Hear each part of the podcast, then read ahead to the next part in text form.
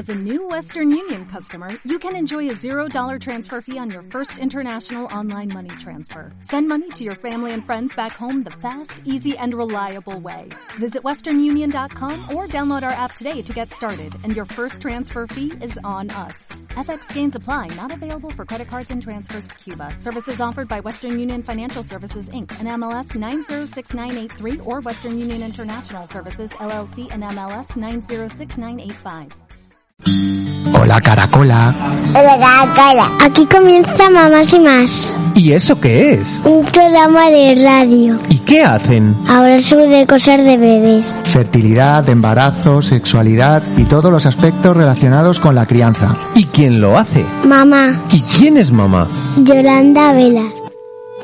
Mamás y Más, el segundo jueves de cada mes de 1 a 2 de la tarde en Ática FM.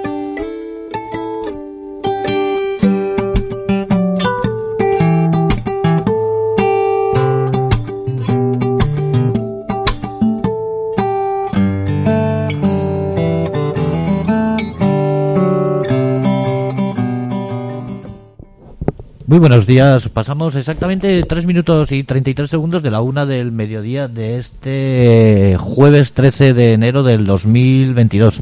Os deseamos feliz año a todos los que nos estéis escuchando a través del 106.4 aquí en Pamplona, en Iruña. Y eso, os damos la bienvenida a la edición vigésimo sexta de Mamás y Más, programa presentado y dirigido por Yolanda Velaz. ¿Y todo desde dónde? Pues todo desde aquí, desde Ática FM, desde tu radio amiga, desde tu radio solidaria. Eh, recibe también un fuerte saludo si nos estás escuchando ya a través de internet, a través de nuestra nuestra página de internet www.aticafm.com o si lo estás haciendo también a través de nuestra aplicación que te puedes descargar tanto para teléfonos móviles como para como para tablets y que si no sabes cómo descargarlo pues en un segundo un servidor te va a decir cómo lo puedes hacer. Recuerda que es tan fácil y tan sencillo como entras en tu tienda de aplicaciones de tu teléfono móvil o de tu tablet, te creas Atica FM, salimos los primeros, le das un clic y en un segundo lo tienes descargado y es totalmente gratuito y así podrás escuchar pues toda la programación de Atica FM o todos los programas de Mamás y Más cuando quieras y donde quieras. Recibe también un fuerte saludo, eh, saluda a Yolanda porque estamos saliendo ya por el, por el Facebook. Si, Hola, nos hola. Estás, si nos estás viendo a través de nuestra aplicación facebook.com barra FM. Recuerda que si tienes cualquier pregunta, cualquier inquietud sobre los temas que hoy nos comente Yolanda, pues nos los dejas un mensajito ahí en el Facebook y aquí nuestro técnico Diego eh, se lo hará saber a, a Yolanda. Y por último, recibe un fuerte saludo cuando a partir de mañana puedas escuchar este programa en diferido. Lo puedas escuchar en formato podcast cuando lo subamos a las distintas plataformas como es iBooks, como es iTunes, como es Spotify o nuestra página antes mencionada www.aticafm.com. Recuerda que estás en la mejor radio del mundo, estás en la radio solidaria, estás en Ática FM. Por último, solo me queda presentarme. Yo soy Jorge García, soy el esclerótico enmascarado y soy el encargado pues de dar voz y de y de presentar a, a la protagonista del programa de hoy. Eh, Yolanda Velaz, buenos días, feliz año, feliz 2022 y aquí estamos otra vez, otro otro año más. Y tanto, otro año más que, que acababa revuelto y empieza, vamos, revuelto del todo. Acaba con tormenta y empieza con tempestad. Pero tal cual. Así que bueno, vamos a poner un poco de luz eh, a, bueno, a las principales preocupaciones que, que tenemos los padres. Por un lado, como todos los años, eh, Jorge, tenemos las novedades del Comité Asesor de Vacunas de, de la Asociación Española de Pediatría con las recomendaciones eh, sobre vacunación eh, no solo infantil, sino vamos a hablar de 0 a 18 años. Con lo que si tienes hijos desde 0 hasta 18 años, te interesa sin duda todo lo que vamos a hablar en esta primera parte. Seguiremos con lo que yo he denominado el Corona Trivial para padres, porque tiene traca. Tiene traca las últimas recomendaciones, entenderlas. Yo ya no os pido que estéis de acuerdo. O sea, con entenderlas, creo, ¿Con, con entenderlo suficiente? suficiente. Yo ya no pido más. Intento eh, facilitarlo, ya que me vuelvo loca yo con los protocolos para que no se vuelva nadie más. Y acabaremos con eh, preguntas que seguís haciendo sobre cómo tener un hogar seguro eh, con niños cuando empiezan con el gateo, cuando empiezan a toquitearlo todo, ¿no? Y a llevarse las manos a la boca. Espero que nos dé tiempo a todo porque porque la cosa comienza intensita, Interesante. Jorge. Sí, sí, sí, el año empieza empieza a tope. Así que vamos a empezar con eh, lo primero que os he comentado, que es las novedades que nos cuenta el Comité Asesor de Vacunas de la Asociación Española de Pediatría. Este año eh, sí que ha cambiado, han añadido alguna cosita, como es la vacuna de la gripe y la vacuna frente al SARS-CoV-2. Voy a empezar eh, hablando de ellas y luego nos centramos en el resto de eh, vacunas que no están financiadas en todas las comunidades autónomas, ¿vale? Ya sabéis que, bueno, pues que España es different y no tenemos el mismo el mismo calendario vacunal en todas las comunidades autónomas, porque cada comunidad autónoma ha decidido de forma individual añadir alguna de las eh, recomendadas, veremos. Eh, así que papel y boli, o luego lo escucháis tranquilamente eh, a partir de mañana en formato podcast, porque, en fin, voy a intentar ser breve, pero esto tiene, tiene su miga. Con el tema de la gripe, bueno, yo ya hice un podcast hace algunas semanas hablando de la nueva recomendación de la gripe para este invierno. Ya empezó el cambio en este invierno, pero ya lo han dejado eh, bien aclarado en, en el calendario y es que se recomienda la vacunación de todos los niños entre 6 meses y 59 meses. ¿Sí? Como te digo, eh, lo expliqué más ampliamente en un podcast que puedes escuchar eh, en los podcasts de Nadie como Mamá, desde nadiecomomamá.com o, desde las eh, plataformas habituales de podcast. ¿Qué debes saber imprescindible? Bueno, pues que si, tienes un hijo por debajo de los nueve años, eh, la primera vez que se le vacuna de la gripe se le ponen dos dosis, no se pone una única dosis, ¿vale? Se ponen dos dosis separadas cuatro semanas. El tipo de vacuna recomendada para esta franja de edad que hemos dicho, de los 6 a los 59 meses, eh, es eh, la vacuna inactivada parenteral, ¿sí? Y a partir de los dos años se les puede poner también la atenuada intranasal, siempre y cuando haya disponibilidad, ¿vale? De la vacuna atenuada intranasal. Que te suenen que la dosis es de la inactivada de 0,5 mililitros y de la atenuada eh, 0,1 mililitros en cada fosa nasal. Y recuerda, primera vez que se vacuna a un niño por debajo de 9 años son dos dosis separadas cuatro semanas. Pasamos a la siguiente novedad, eh, que es la vacunación frente al SARS-CoV-2 en niños. Vamos a hacer la diferenciación a partir de 12 años por un lado y en la franja de 5 a 11 años. A día de hoy, y digo a día de hoy, estamos en enero del 2022, porque cada vez que hablamos de, algo tenemos que ser conscientes que, bueno, que la ciencia es así, que está en continua evolución y que esto puede cambiar. A día de hoy, en España tenemos dos vacunas autorizadas eh, a partir de los 12 años, que son Pfizer y Moderna, pero en la franja de 5 a 11 años, a día de hoy solo está autorizada Pfizer. Pero ojo, es una dosis con menor cantidad de antígeno que la que se pone a partir de los 12 años, ¿sí? O sea, no es exactamente igual. Eh, vamos a ver, por encima de los 12 años, puede que a tu hijo le toque Pfizer o que le toque Moderna, esto ya sabes. A veces, eh, bueno, pues hay, hay más de una y más de otra y cuando vas, pues, pues te toca la que te tenga que tocar. En el caso de Pfizer se están separando tres semanas o lo que decimos 21 días y en el caso de Moderna cuatro semanas, ¿vale? Entre las dos dosis que se pone en mayores de 12 años.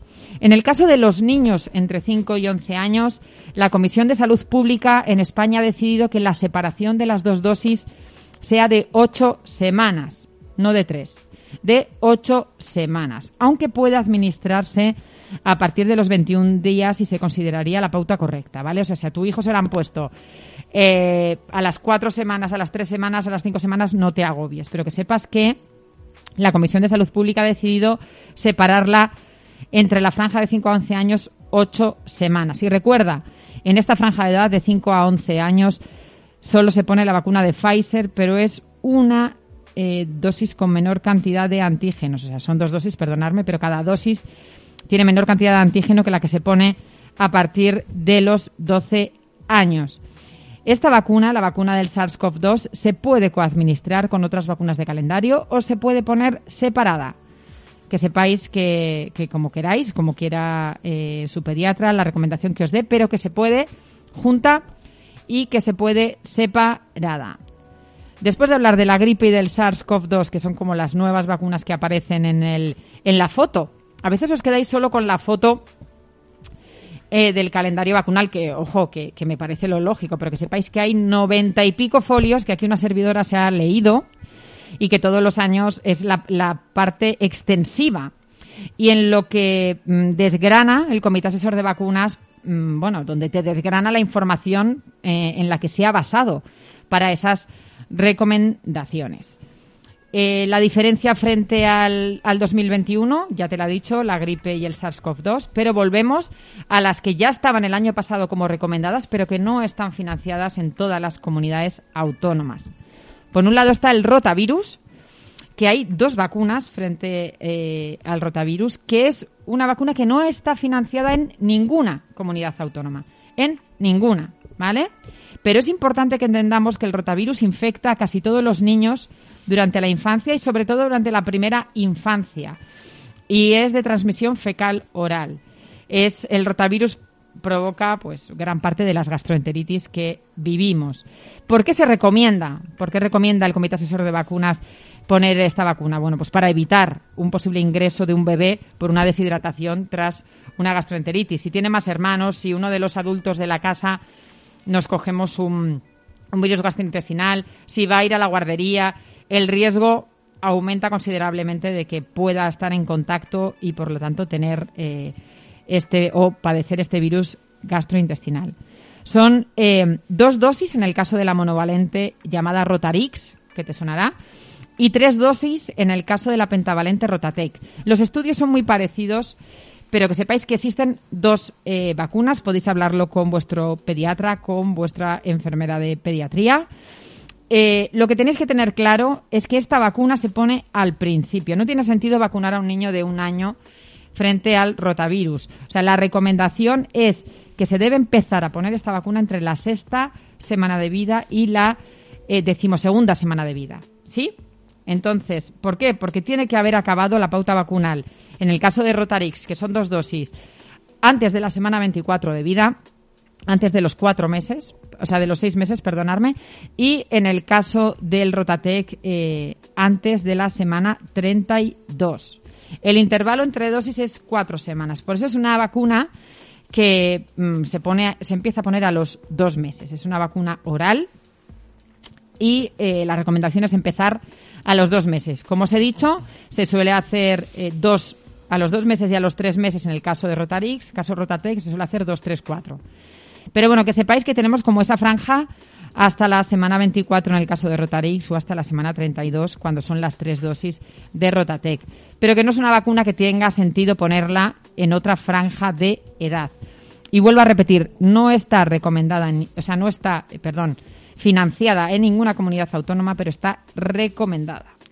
Por otro lado, viene la meningitis. Como ya sabes, eh, tengo especial devoción con todo lo que tiene que ver con la enfermedad meningocócica invasiva, no por la enfermedad en sí, sino porque creo que, mm, gracias a Dios, tenemos opciones ¿no? para combatirla.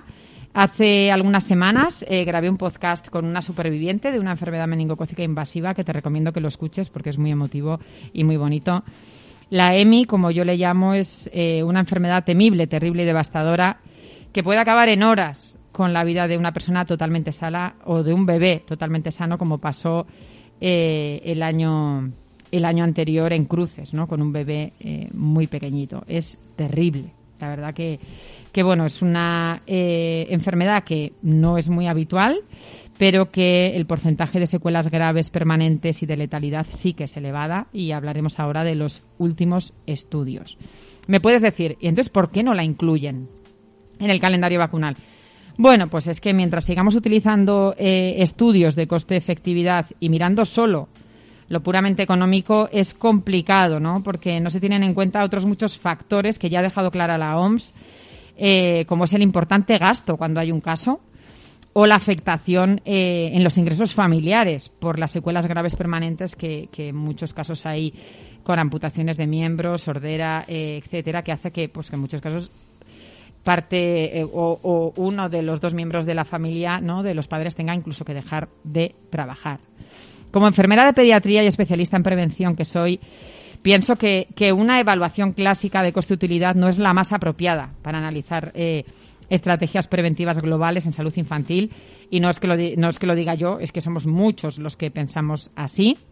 El último estudio patrocinado por la Asociación Española de Meningitis que lo, ha realizado el Instituto de Investigación Sanitaria Valdecilla y la Universidad de Cantabria, que fue presentado en, el, en febrero del 2021, dice que el 55% de quienes padecen una enfermedad meningocócica invasiva sufren secuelas físicas y el 60% requiere apoyo emocional continuo, estimando un coste anual, atentos, en 11.050 euros, llegando a casi un millón de euros a lo largo de toda su vida. Entonces, si me dicen que no merece la pena eh, pagar lo que vale, pues, pues qué os voy a decir, en mi opinión es que, que no y que, y que por desgracia pues los padres tenemos que hacer ese esfuerzo, que yo lo he hecho con mis hijas encantada del mundo. Y además os digo siempre, eh, que cuando me decís, es que no sé qué regalar a un, a un bebé, ¿qué es necesario? Mira, a veces compramos tropecientas chorradas que no son necesarias y que puedes hacer un vale por, por, por una de las vacunas eh, recomendadas y no financiadas, que les vas a dar una alegría a sus padres y desde luego le estás haciendo al niño el mejor de los regalos. La OMS ha presentado un documento donde pide a los Estados miembros eh, derrotar la meningitis para el 2030. No sé a este paso, desde luego en España, como no la incluyamos en el calendario, no sé si vamos a cumplir. Pero bueno, debo decir que gran labor la que hace el Comité de Asesor de Vacunas de la AEP, la Asociación Española de Enfermería Pediátrica, ANEMBAC, la Asociación Nacional de Enfermería y Vacunas y la Asociación Española contra la Meningitis. Por supuesto, en Instagram también tenéis Stop Meningitis que enseñan, eh, bueno, pues las consecuencias eh, de gente, ¿no? Que esas secuelas graves permanentes de las que hablamos y da cara y voz, ¿no? A, esas familias que por desgracia han vivido y como yo también eh, quise hacer eh, con, con, esta superviviente que nos contó su, su experiencia también y, y, la experiencia de sus padres, ¿no? Porque ella al final era una niña y, el mundo se paralizó, ¿no? Durante un mes en esa casa y, de repente te dicen que tu, que tu hijo... Eh, yo siempre os digo que no que a veces es mejor no saber. Mira, eh, tengo a, Leire con un Epstein-Barr, con un virus em, que os sonará en, la adolescencia, ¿no? Porque provoca la mononucleosis infecciosa, la famosa enfermedad del beso que se le dice. Eh, y claro, yo, en fin, yo su padre, pues como no sabe, pero yo cuando llegué allí a urgencias y empezaron con la nuca para arriba, para abajo, patín, batón, mis hijas están vacunadas eh, frente a los cinco serogrupos de enfermedad meningocócica invasiva que, que, bueno, que son los habituales, que ahora os contaré, pero aún así yo cada vez que veo hacer esa prueba se me ponen los pelos como, como escarpias, ¿no? Eh, desde el año 2000 se ha visto un aumento notable de la incidencia en los serogrupos WY en toda, en toda Europa. En España se empezó a detectar en 2015. Es importante que entendamos que a día de hoy tenemos dos vacunas para la meningitis, porque al final la gente te dice, he vacunado a mi hijo de la meningitis. Digo, ¿de qué? ¿De qué serogrupo? Porque tenemos cinco serogrupos y el principal problema que tenemos es que muchos padres no saben que para atajar los cinco serogrupos necesitamos dos vacunas diferentes. Espero que esto en el 2023 cambie y os pueda decir que ya está la pentavalente, que están en ello y que ojalá tengamos una vacuna en breve que cubra esos cinco serogrupos. Pero a día de hoy tenemos una vacuna para meningo B, la C ya sabéis que está incluida en calendario en todas las comunidades autónomas y luego tenemos otra vacuna frente a meningo ACWY, que incluye la C y además incluye eh, esos serogrupos que hemos dicho, WY, que en los últimos eh, años eh, han aumentado. ¿no? En España está financiada ACWY a los 12 años. A los 12 años, ¿vale? En toda España está a los 12 años con un catch-up que llamamos, que para que me entendáis es un rescate hasta los 18. O sea que tenemos un montón de adolescentes que no se les vacunó a los 12 años, pero que eh, mm, Salud Pública ha decidido vacunar, ¿no? Pero que están sin vacunar. ¿Por qué están sin vacunar?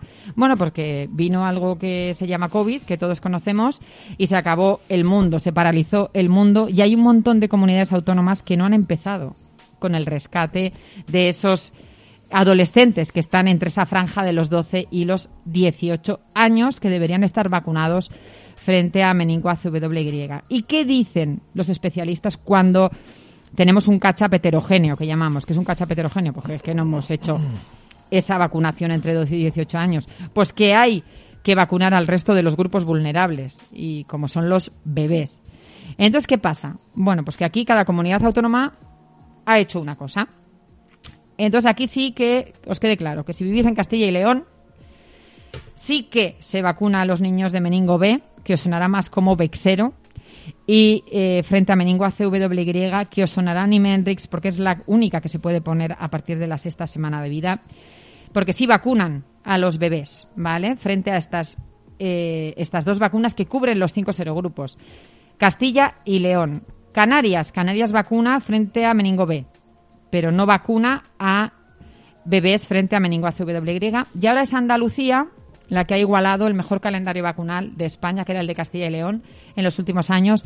Pues Andalucía se ha puesto las pilas y desde diciembre de 2021 vacuna frente a meningo ACWY a los 12 meses, que ya lo hacía, y ha empezado a vacunar, ojo, dato importante, si vives en Andalucía, para que te entre meningo B, tu hijo ha tenido que nacer a partir de octubre del 2021.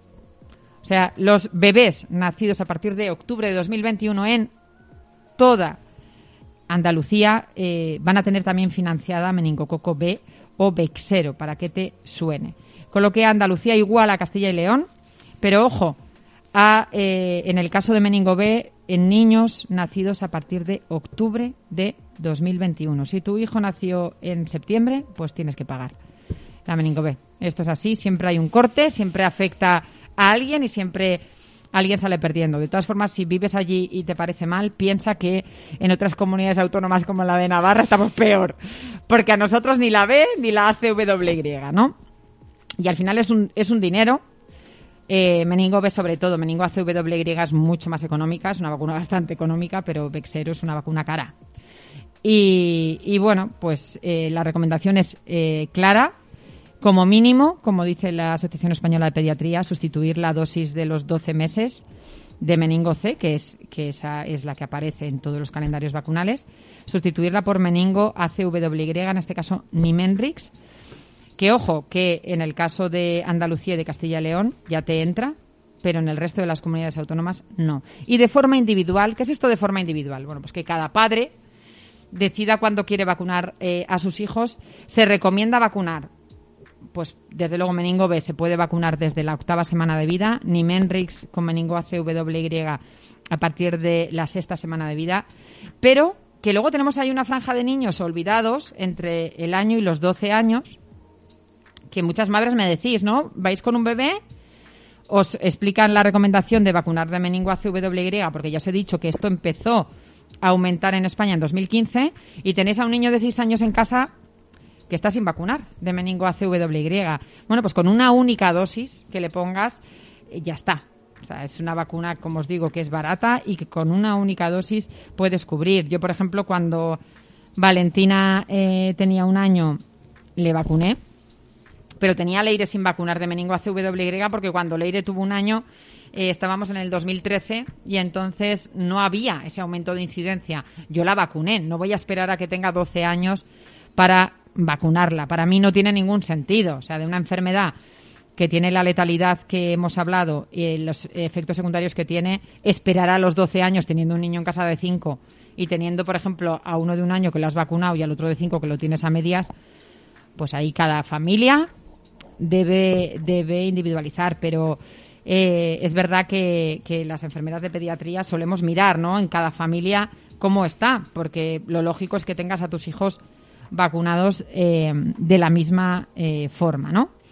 Así que eh, si no estás en Castilla y León, no estás en Canarias o no estás en Andalucía, vas a tener que pagar tanto meningo B como meningo ACWY, ¿vale? Pero ya sabes que si estás en Canarias te ahorras la B, si estás en Andalucía te ahorras el meningo ACWY, pero el B solo te lo ahorras si ha nacido a partir de octubre del 2021 y en Castilla y León te lo ahorras todo.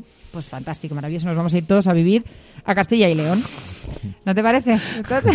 Me estoy quedando un poco asombrado porque es un es bastante lioso, ¿no? Es un batiburrillo. Yo estaba yo no tengo hijos, pero yo estaba pensando ahora mismo que si tendría hijos, ¿Todo esto te lo dice el pediatra o...? A ver, claro, en los bebés te lo explican, te lo explican como te lo estoy explicando yo. Hmm. El problema es que a veces vamos tan locos que, que tienes un niño de una edad, otro niño de otro, y al final tienes lío de, de, a quién has vacunado de una cosa y a quién has vacunado de otra. A eso me refiero. Porque, claro, cuando yo... Leire tiene ahora nueve.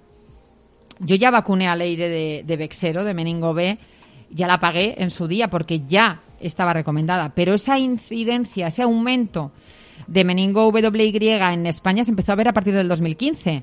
¿Qué pasa? Que, que Valentina nació en 2016. Yo a Valentina ya la vacuné de meningo ACWY y tenía en casa una niña de 5 años que estaba sin vacunar de meningo ACWY. ¿Qué dicen muchos padres? Bueno, pues a los 12 se la pongo. Jo, pues yo no voy a esperar de 5 a 12 a que me a que me toque en la lotería una meningitis. Que sí, que no es una enfermedad habitual, pero si te toca, te toca el gordo. o sea, así te lo digo. Entonces, yo vacuné a, Valentina, es una única dosis, o sea, al aire, perdón, es una única dosis y, como os digo, pues es, económica. Entonces, eh, pues a veces tenemos duda y a veces los padres no se plantean determinadas cosas, que no me extraña, o sea, yo porque soy sanitaria, Por eso te digo que... Que esto tiene tela, ¿no? Entonces luego también, ¿sabes qué pasa? Que la, mucha gente sabe que en enero salen las recomendaciones del Comité Asesor de Vacunas, pero se centra en una foto que en la que ¿qué hace el Comité Asesor de Vacunas? Te pone todas las vacunas, no te diferencia entre financiadas y no financiadas en cada comunidad autónoma, ni no, porque considera que todas son importantes. Entonces, tú ves eso y luego vas y, piensas, pero claro, es que, ojo, no es lo A día de hoy no es lo mismo vivir en una comunidad autónoma que en otra. ¿Y esto por qué? Bueno, pues porque la comunidad autónoma en cuestión, en este caso Castilla y León, Andalucía y Canarias, han decidido asumir un gasto que otras comunidades autónomas no. Eso me te iba a preguntar. Al fin y al cabo es todo dinero, ¿no? Hombre, no tengas ninguna duda. Y por mucho que la OMS esté presionando, por mucho que, mm, pues las principales sociedades eh, científicas también, pues mientras se siga utilizando solo el coste-utilidad, sobre todo meningo B, es una vacuna cara. Y es una vacuna pues que, claro que es más de una dosis y, y claro y supone un gasto. Pero claro si luego te paras a pensar si te cae una meningitis en casa y que no haya una complicación grave no como pues una sordera una amputación de un miembro etcétera porque entonces ya eh, la limitación familiar y económica en esa casa va a ser mundial porque ese niño va a necesitar una ayuda y posiblemente uno de esos dos progenitores va a tener que cambiar sus, sus hábitos y sus ingresos posiblemente porque, porque va a necesitar, ¿no? Mm. Eh, y por último, eh, está eh, la vacuna frente al papiloma virus humano, ¿no? El VPH, que en España, como igual sabéis, está financiada en niñas, pero no en niños. Esto ya es de traca maraca. Entonces, aquí yo como solo tengo niñas, pues salgo ganando, ¿ves? Eso me lo ahorro. A los 12 años, ¿no? Se vacuna a las niñas pero en España no se vacuna a los niños. Pero el Comité Asesor de Vacunas la recomienda igualmente, como se hace en otros países. En Australia se vacuna a las niñas y a los niños desde, desde que el mundo es mundo, hace un montón de años, ¿no? Eh, ¿Por qué se les vacuna a los 12 años? Bueno, porque es importante vacunarlos antes de que inicien las relaciones eh, sexuales, ¿vale? Pero es que la evidencia sobre la carga de enfermedad relacionada eh, con el VPH en varones es más sólida y está cada vez mejor cuantificada, ¿no? Y hay un montón de estudios ya que demuestran que los varones tienen mayor riesgo de infección de ciertos cánceres relacionados con el VPH, ¿no? Antes hablábamos solo del cáncer del cuello de útero, pero es que, en fin, el virus del papiloma humano está relacionado con muchos tipos de mm. cánceres eh, de orofaringe, de pene, de un montón de cosas que afectan a hombres, mujeres y, por supuesto, la recomendación es clara. Volvemos a lo mismo. Es una vacuna eh, que no es de las baratísimas y que, claro, si tienes niñas, en, España te las vacunan, pero si tienes niños, pues que sepas que, que es igual de importante para mí vacunar a las niñas que a los niños, y no para mí, sino también, y ojalá se incluya eh, cuanto antes em, la vacunación en, en niños, ¿no? Eh, en toda España. Y esto es un poco eh, el resumen en cuanto al calendario, que es mucho más que una foto que yo entiendo, que también entiendo que no te vas a leer los 90 folios, porque tiene su, su, miga. que sepas que yo eh, eh, sale mañana también un podcast específico en nadiecomaba.com hablando exclusivamente de esto, pero que he querido desgranarlo hoy para que lo tengas eh, claro. Y vamos a hacer aquí, vamos a coger un poco de aire. Y vamos a seguir con el Corona Trivial para padres, que os digo que ya es la guinda del pastel con la que hemos empezado esta vuelta al cole maravillosa. Que, bueno, pues que no me extraña que os eh, salga humo de la cabeza, porque a mí también me sale. Pero pero es lo que tenemos a día de hoy y, tenemos que intentar ¿no? poner un poquito de luz para, para aclararnos eh, frente a ello.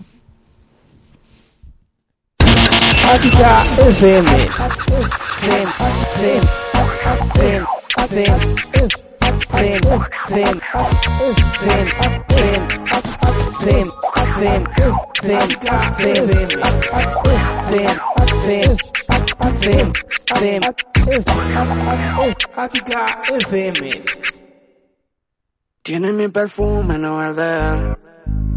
Quiere volverme a ver. Tiene mi perfume, no el. No se olvida de lo de ayer. Iba caminando por la disco, prendía fuego, todos preguntan por mí. Y yo que ando con dos botellas de ron, pregunta cuándo no vamos a ir. Y quiero prender toda esta mierda la culpable, que lo de abajo de tu cine es inflamable. Dile al envidioso que ya no te hable, porque después de las cuatro le da hambre. Ella quiere fuego, fuego, fuego, quiere de mi fuego, fuego, fuego, de mi fuego, fuego, fuego. Mami le doy, mami le doy. Porque ella quiere fuego, fuego, fuego. Quiere de mi fuego, fuego, fuego. Mami quiere fuego, fuego, fuego. Mami le doy, mami le doy. Y me llama tarde, sé que ella arde por tenerme de nuevo. Pa' que apague su fuego. Que tú no me hables de que quiere hablarme. Si me tiene miedo porque en vez de soy buena don't cry, no le gustas tú. Y no va, no suena tan cool. Ella siempre high con mi tema, loop, La puse a bailar. Porque ella quiere fuego, fuego, fuego. Quiere de mi fuego, fuego, fuego. Mami quiere fuego, fuego, fuego. Mami leo, mami leo. Quiere que le compre todo nuevo. A la tienda cara yo la llevo. Dice que su ex le importa un huevo el fuego y acá se está riendo. Alcohol y weed pasa lo que yo lo prendo. Yo fui volví cuando vos estabas yendo. Ahora vamos rápido, rápido, yo va lento. Mami entiende que ando con otras si no te atiendo. Esta vida ya no puedo salir, rich voy a morir, rich voy a morir. Botellas en el VIP, si era tu bitch porque vino aquí. Vida ya no puedo salir, rich a morir, rich a morir. Botellas hijos en el VIP, si era tu bitch porque vino Porque ella quiere fuego, fuego, fuego. Quiere de mi fuego, fuego, fuego. Mami quiere fuego, fuego, fuego. Mami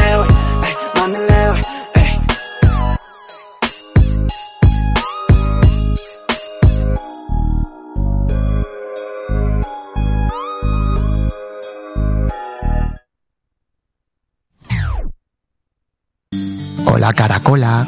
Hola, Caracola. Aquí comienza Mamás y Más. ¿Y eso qué es? Un programa de radio. ¿Y qué hacen? Hablar sobre cosas de bebés. Fertilidad, embarazo, sexualidad y todos los aspectos relacionados con la crianza. ¿Y quién lo hace? Mamá. ¿Y quién es mamá? Yolanda Vela. Mamás y más, el segundo jueves de cada mes de 1 a 2 de la tarde en Ática FM. Después de acabar con el eh, calendario vacunal que a Jorge le han dado vuelta los ojos. Y eso que dice que, que no tiene hijos. Digo, pues imagínate si tienes ya, te dan la, te dan la vuelta pero en círculo. Así que vamos a pasar al siguiente, eh, vamos, el siguiente regalito que tenemos los padres con hijos en edad escolar, que ha sido la vuelta al cole y las novedades, ¿no? En eh, los protocolos. Es importante que diferenciemos si tu hijo es menor de 12 años o si es mayor de 12 años. Porque ahí tenemos un cambio en la forma de actuación y tenemos que entenderlo así. Por debajo de 12 años, eh, que es toda la parte de infantil y primaria, entra en juego, seguro que has oído, el tema de que coincidan cinco casos o eh, más del 20%. ¿Por qué te digo esto? Bueno, porque Porque hay en clases que hay 19 niños, que hay 18, que hay 12 y hay que calcular lo que supondría ese 20%, ¿vale? Tienen que coincidir eh, ese número de casos en los siete días que a, día de hoy dura eh, el proceso habitual, siempre y cuando, ¿no? Ya sabéis, en los últimos tres días uno se encuentre bien. Pero, para que se confine a la clase entera, por debajo de los 12 años, para que se confine a la clase entera, eh, tienen que coincidir ese más del 20% de la clase positiva o cinco casos si, la, si el aula está completa, para que tú me entiendas, ¿vale?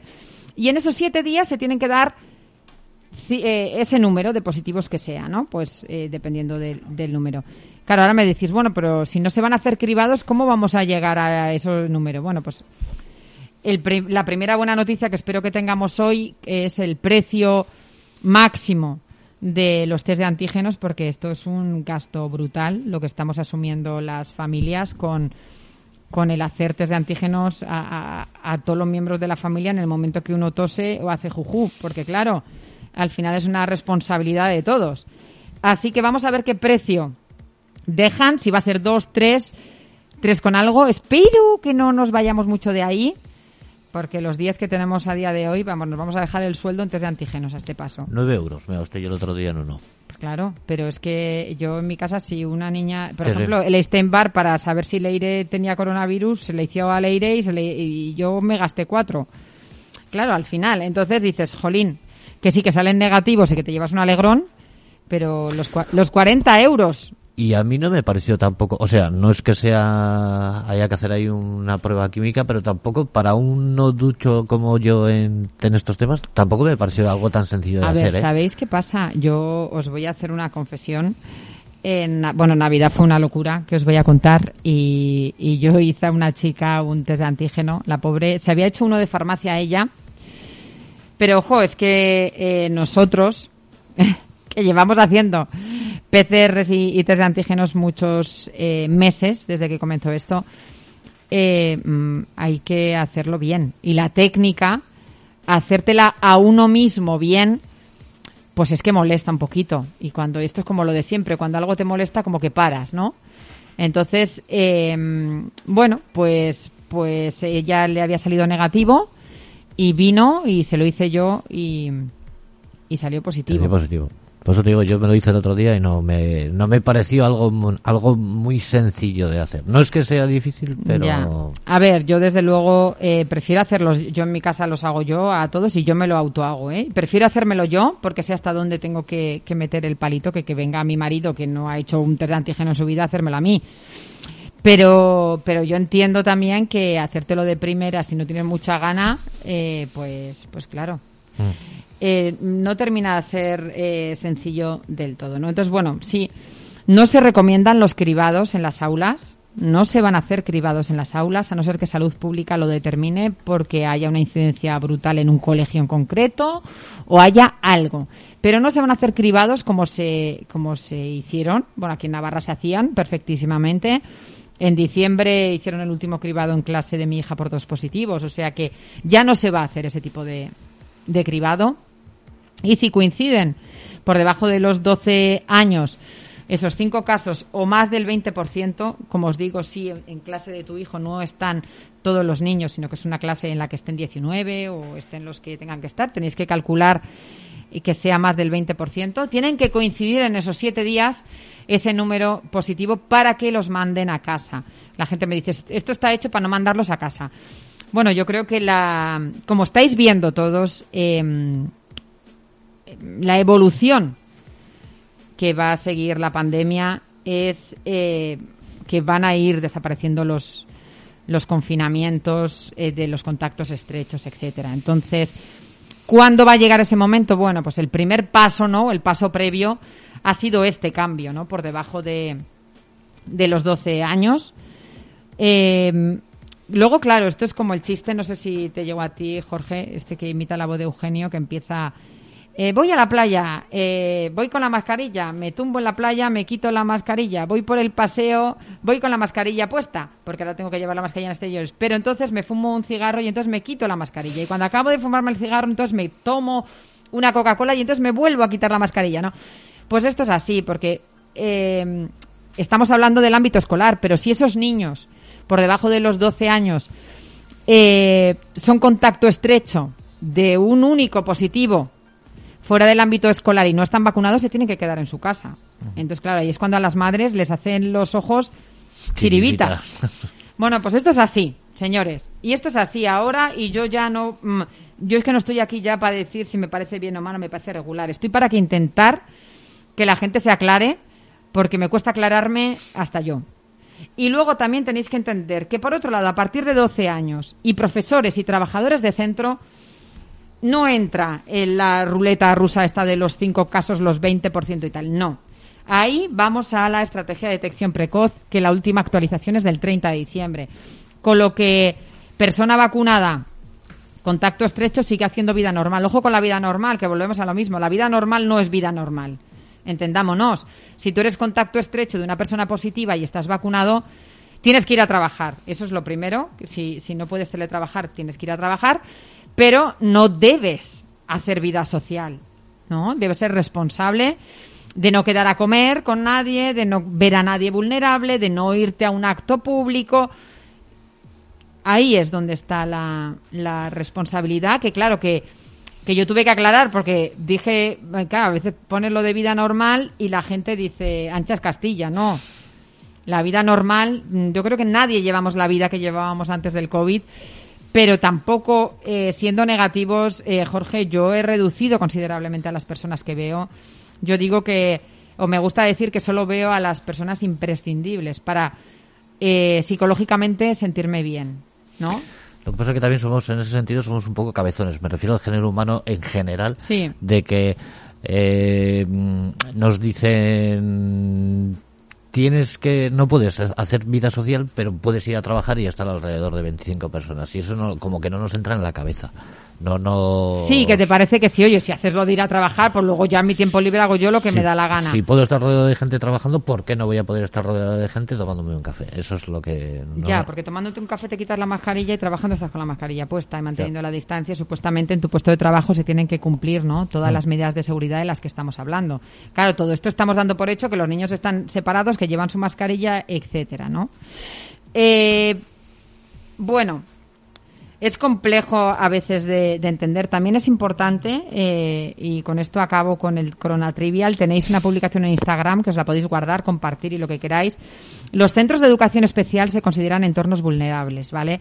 No entra lo de los cinco niños el 20%, ni en niños por debajo de 12 años.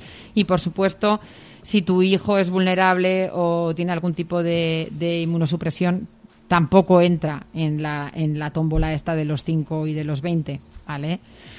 En esa excepción aparece en, en el protocolo. Por supuesto, estamos hablando de ventilación natural permanente cruzada, uso correcto de la mascarilla, gel, vacunación, algo que, que ya lo hemos dicho hasta, hasta la saciedad. Y luego eh, yo, eh, Jorge, defiendo que los niños estén en el colegio. Ojo, no lo defiendo egoístamente solo porque los padres no hay forma humana de arreglarnos, que esa es otra. Yo, eh, mi marido y yo tenemos eh, trabajos presenciales que no, en los que no se puede teletrabajar. Eh, mm, hemos asumido un gasto extra considerable en casa como plan B, porque yo desde luego mis padres no entran en el plan B de mi casa. Eh, y eso es un gasto que te quitas de, de otras cosas, pero el tener a los niños en casa sin colegio todo el año es inviable. Es inviable, Es eso es. inviable Sí, sí. en España. Y eso y luego escúchame, no es que sea solo inviable en España, es que es que los niños necesitan socializar. Estamos viendo que los niños no tienen procesos eh, graves, no son súper contagiadores, eh, están bien, están contentos. Vamos, a, o sea, porque es que los índices, el otro día que volvían a salir de, de suicidio, de, de alteraciones de la salud mental, a mí eso sí que me ponen los pelos como escarpias. Yo necesito que mis hijas estén bien. Mira, lo demás ya lo iremos eh, apechugando como sea, pero yo el día que vea a mis hijas eh, que anímicamente no, no están contentas ya es como, como es como el último eslabón no de todo lo que te de todo lo que te pueda pasar y las niñas necesitan ir al colegio y los padres eh, necesitamos por un lado ver a nuestros hijos bien y por otro lado no hay medidas en España eh, a día de hoy para, para que tengamos a los niños en casa porque claro, es que si eh, sí, yo no puedo teletrabajar ya, pero es que tienes que trabajar. Claro. Es que con un niño en casa no haces nada. O sea, no sé si os acordáis de, de, de que se hizo viral, además aquel que sujeto con, con cinta americana al niño al suelo. Ah, sí, sí. Bueno, o sea, es Que- que el confinamiento, yo que mi marido se quedó en casa, que yo era de traca, yo me iba a trabajar. Pero, pero Alfonso que estuvo sin volar un montón de meses, yo cuando me llegué, cuando llegaba a casa ya no sabían ni qué hacer, hacían gincanas por toda la casa, o sea, teníamos la casa que aquello parecía una locura, ¿no? Pero es que había que descargar la energía de, de dos niñas Mm. y lo que pasó la gente en, un, en, en apartamentos, como un amigo nuestro en el centro de Barcelona, en un, sin balcón. O sea que mm, es que eso es inviable. Eso es como tener una fiera enjaulada. Bueno, bueno, eso es una locura. Yo no sé cómo sobrevivieron aquello. Es que eh, tenemos que pensar, ¿no? Que, que sí, que es una locura este protocolo. Totalmente de acuerdo. Pero tenemos que asumir y tenemos que, que entender que los niños donde mejor están y donde no hay diferencias, porque, porque si, si tienen clases online, no todas las familias pueden asumir eh, el, bueno, pues, pues las condiciones que tienen o que pueden tener otros niños eh, en, en casa. Entonces es que es una desigualdad total y absoluta Ah, sí. el tenerlos en casa y bueno, y los padres no podemos asumir el, tra- el Y a trabajo, nivel cultural tampoco eh, es lo mismo las clases presenciales, o sea, lo que aprendes estando con el profesor que a, que a nivel... Total. Y la infraestructura que necesitas, primero tienes que tener wifi. Pum. Tiene que haber wifi, tienes que tener un sistema eh, para conectarlos. O yo me acuerdo, la una con la tablet, la otra con, el orde- con mi ordenador, el otro... Tú Imagínate que tienes tres o que tienes cuatro. sí, o cinco. O sea, y de ahí ya no subamos. Es que, ¿qué haces? ¿Metes a cada uno en una clase para que se conecte con los cascos? Nosotros, o sea, que yo era una locura. Tiene que ser, tiene que ser... Aquellos, aquello fue una locura. Entonces, eh, eh, en fin, eso lo tengo claro que no. O sea, que no, que no, que no estamos preparados para, para volver a, a ese punto. Y nos queda poquito, ¿no? Diez minutos. Diez minutos. Diez minutitos. Pues vamos a hacer una pequeña pausa y acabo con el tema de... mm, Me seguís haciendo preguntas con cuando empieza el niño a gatear, eh, mm, qué cuidados debo tener. Vamos a hablar un poquito rapidito de eso y acabamos este primer programa que ha venido Cargadito. cargadito, sí, como, como el 2022 que ha venido, vamos, con, con el saco lleno. No sé, no sé, yo solo espero que esto vaya mejorando, que se vaya desinflando y que tengamos un verano para yo os digo que por lo menos en el verano cojo un poco de aire porque que estos veranos que nos está dando un poco tregua Mm. sin hacer nada especial eh, y a mí ya solo creo que, que el buen tiempo y el poder ver el mar unos poquitos días me Alivia, alivia un poco. me alivia el alma Yo no- y, y creo que, que espero, sueño con que llegue el verano. Mi hija sigue preguntando si habrá San Fermines. Digo, mira, yo ya ni pienso. sí, Valentina la pobre, yo creo que es que no se, no se acuerda muy bien. Y Sí, de los gigantes, etcétera. Entonces, cuando ve cosas, me vuelve a preguntar, mamá, ¿habrá San Fermines este, este año? Digo, hija, no te lo puedo asegurar. Hay algunos pequeños que todavía no han hecho ni conocerlos, ¿eh? Claro. O sea, que se- cuando lo vean será to- totalmente nuevo para ellos. Qué fuerte, madre mía. Venga, pues una- un pequeño descanso y volvemos ya con la traca final. Te compro una Air Force One Me llegan de New York No sé si ese flow te gusta Pero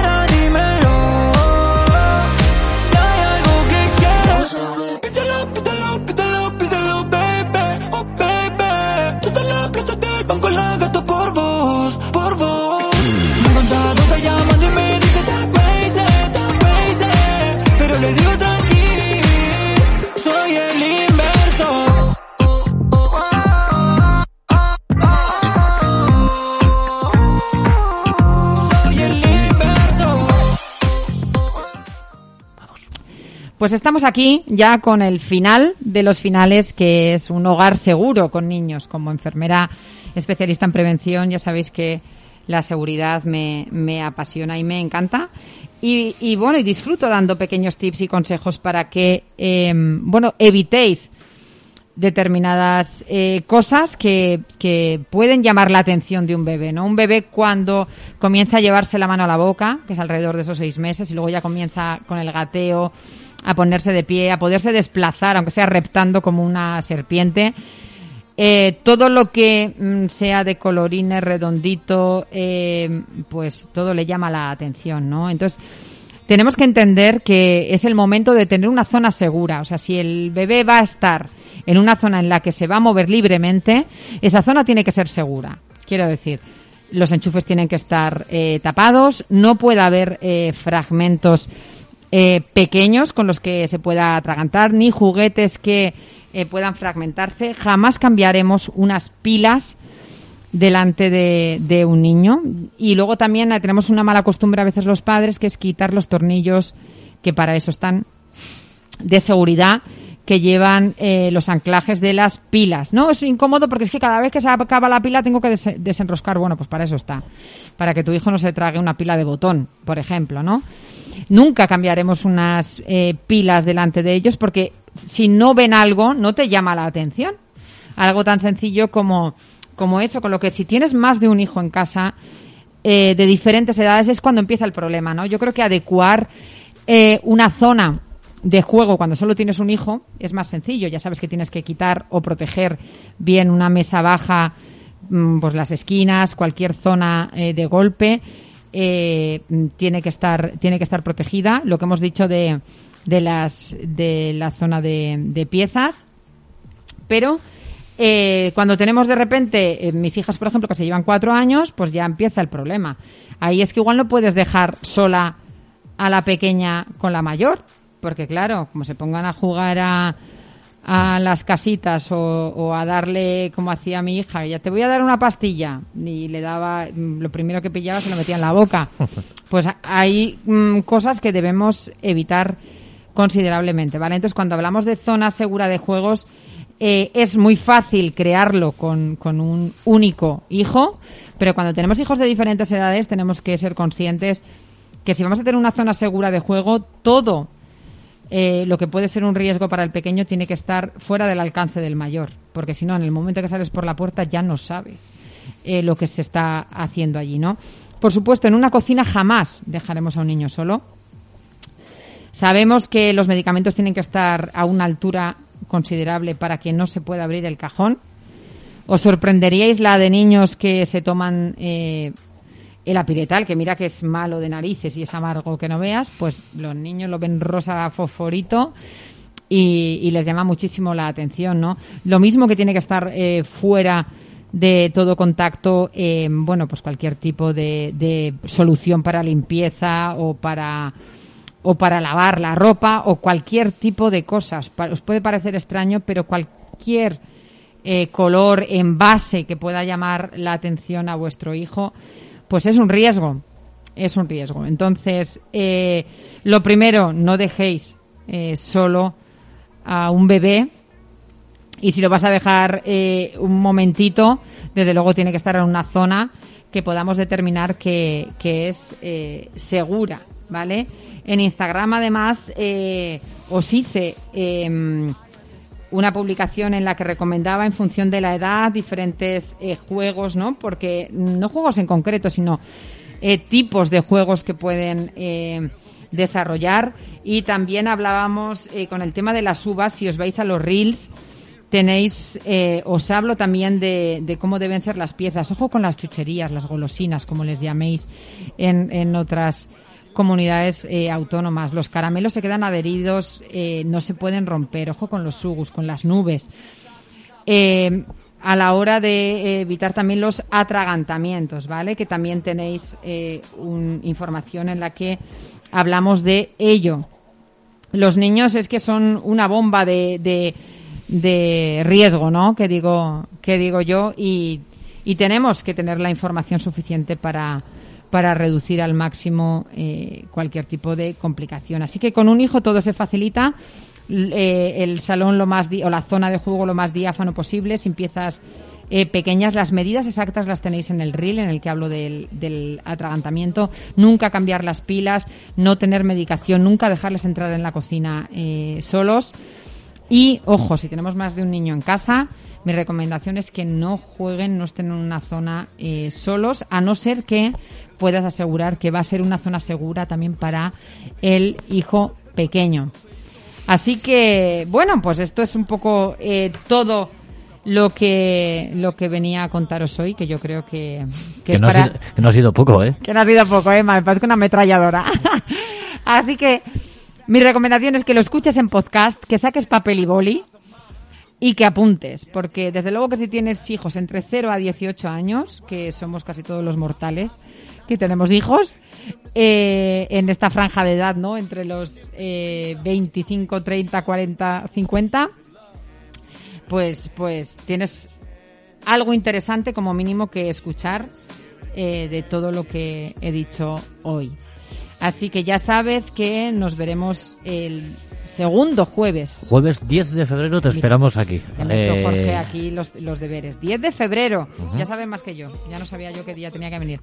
10 de febrero nos veremos aquí. Espero que no tenga que venir con tanto protocolo aprendido y tanta, metra- y tanta ametralladora. Y, y que sea y que os pueda decir que, que esto por fin eh, está mejorando. Que muchísimas gracias por estar al, al otro lado. Que nos vemos en nadiecomama.com. Que un abrazo enorme. Chao, chao. Hasta luego. Keep the love in it for my potential. I gotta make some calls, reconnect with my kinfolk. Amiga y amigo. Hop about the darkness, open up the window. Huh, And my feet, I was able to plant, so thank